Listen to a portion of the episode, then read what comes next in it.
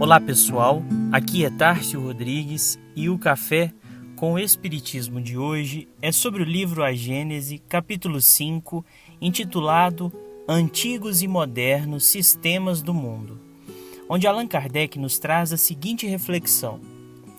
A partir de Copérnico e Galileu, as velhas cosmogonias deixaram para sempre de subsistir.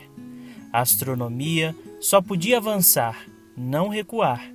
A história diz das lutas que esses homens de gênio tiveram de sustentar contra os preconceitos e, sobretudo, contra o espírito de seita interessado em manter erros sobre os quais se haviam fundado crenças supostamente firmadas em bases inabaláveis. Bastou a invenção de um instrumento de ótica para derrocar uma construção de muitos milhares de anos. Nada, é claro, poderia prevalecer contra uma verdade reconhecida como tal. Graças à tipografia, o público iniciado nas novas ideias entrou a não se deixar embalar com ilusões e tomou parte na luta. Já não era contra indivíduos que os sustentadores das velhas ideias tinham de combater, mas contra a opinião geral que esposava a causa da verdade.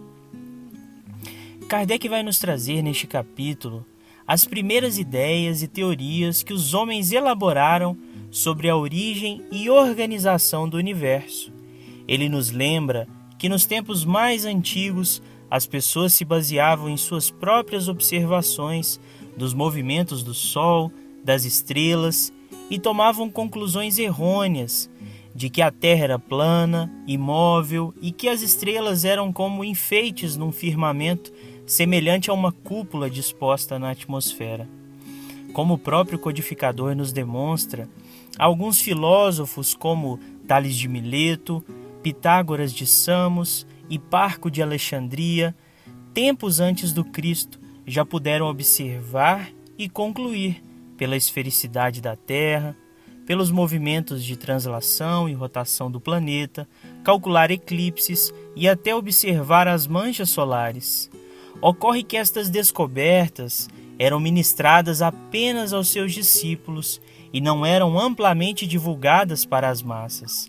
Até que surgisse a tipografia, os livros e os jornais fossem mais amplamente divulgados, as pessoas se mantiveram na ignorância sobre esses assuntos, cultivando quase sempre as crenças religiosas, como a concepção trazida por Ptolomeu de que a Terra era o centro do universo. Por isso, nós percebemos a importância da divulgação do conhecimento. Num tempo em que temos livre acesso às mais diversas informações, é importante também buscarmos fontes confiáveis para nos informarmos mais e melhor identificando autores e obras que desde há muito vêm desvendando as verdadeiras leis da natureza e do universo.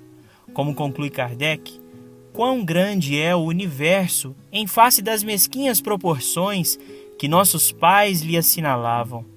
Quanto é sublime a obra de Deus, desde que a vemos realizar-se conformemente às eternas leis da natureza. Mas também quanto tempo que de esforços do gênio, que de devotamento se fizeram necessários para descerrar os olhos às criaturas e arrancar-lhes, afinal, a venda da ignorância. Fiquem com Deus e até o próximo episódio do Café com o Espiritismo.